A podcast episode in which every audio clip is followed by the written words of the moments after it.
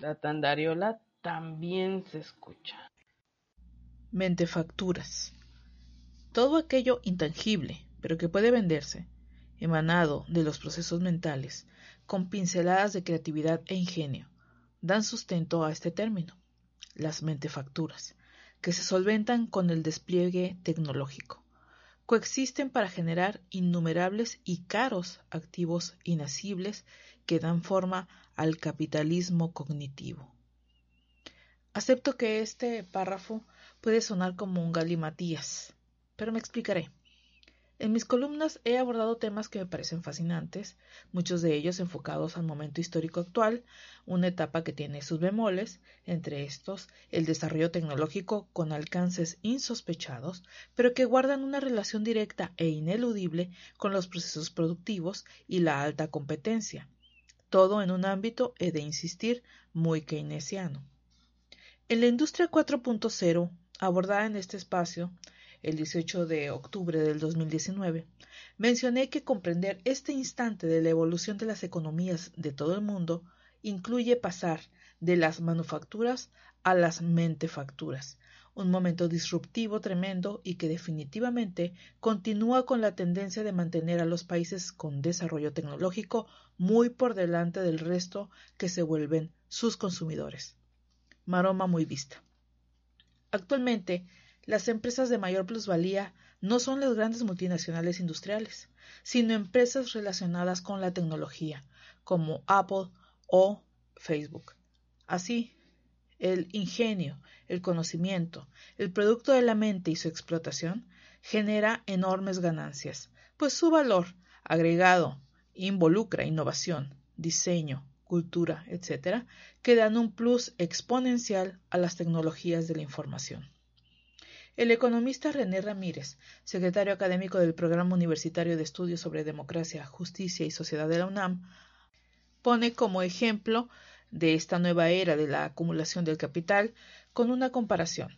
Las empresas General Motors, que fabrica autos, una marca bien consolidada, con Uber, que no produce ni posee vehículos, pero que su valor ha traspasado a esa empresa tradicional en solo cinco años información contenida en Geopolítica de los conocimientos de la información en la era del Big Data del 2020.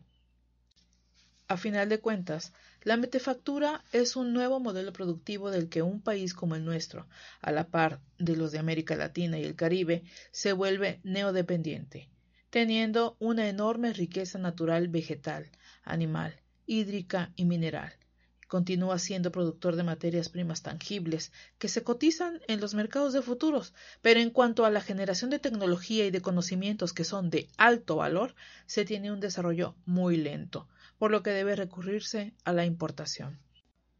Aquí está el enorme reto de nuestras universidades, afrontar las demandas de nuestra era con egresados y desarrollo que estén a la altura de las dinámicas en las que ya están encarriladas otras economías Claro que es un proceso de alta inversión y transformación, aunque hay algunas muestras de interés gubernamental en este asunto.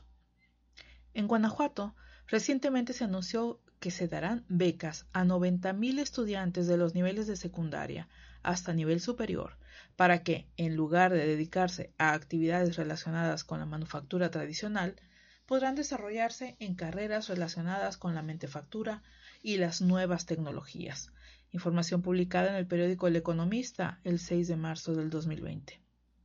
Esta coyuntura que vivimos es un parteaguas.